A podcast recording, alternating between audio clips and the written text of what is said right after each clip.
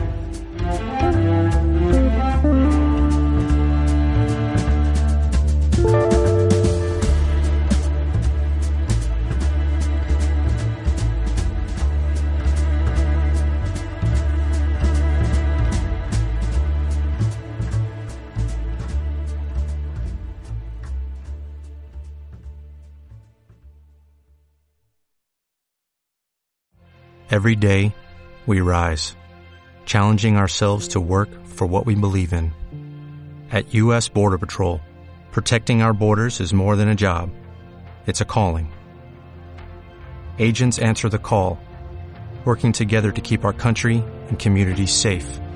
If you are ready for a new mission, join U.S. Border Patrol and go beyond. Learn more at cbp.gov/careers.